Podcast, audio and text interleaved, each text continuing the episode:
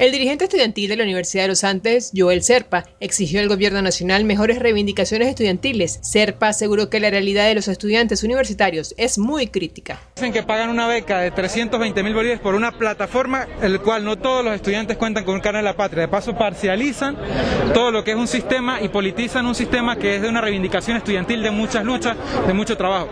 Nosotros los estudiantes tenemos que pagar una residencia de entre mínimo 50 dólares. No nos alcanza para comer. Tenemos que trabajar y estudiar al mismo tiempo y además la calidad académica se ha deteriorado por las mismas circunstancias que hay en nuestro país.